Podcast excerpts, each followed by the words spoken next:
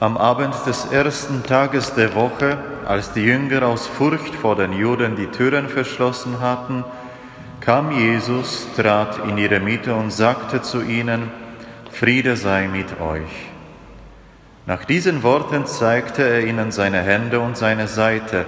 Da freuten sich die Jünger, dass sie den Herrn sahen. Jesus sagte noch einmal zu ihnen, Friede sei mit euch. Wie mich der Vater gesandt hat, so sende ich euch.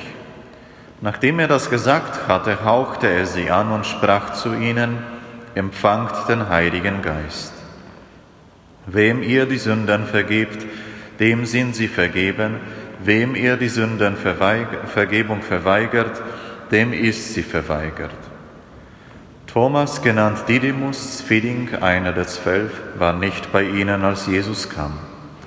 Die anderen Jünger sagten zu ihm, wir haben den Herrn gesehen. Er entgegnete ihnen, wenn ich nicht die Male der Nägel an seinen Händen sehe und wenn ich meinen Finger nicht in die Male der Nägel und meine Hand nicht in seine Seite lege, glaube ich nicht. Acht Tage darauf waren seine Jünger wieder versammelt und Thomas war dabei. Die Türen waren verschlossen. Da kam Jesus, trat in ihre Mitte und sagte, Friede sei mit euch.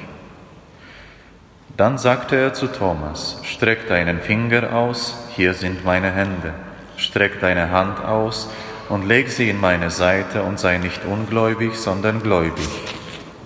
Thomas antwortete ihm, mein Herr und mein Gott. Jesus sagte zu ihm, weil du mich gesehen hast, glaubst du. Selig sind, die nicht sehen und doch glauben. Noch viele andere Zeichen, die in diesem Buch nicht aufgeschrieben sind, hat Jesus vor den Augen seiner Jünger getan.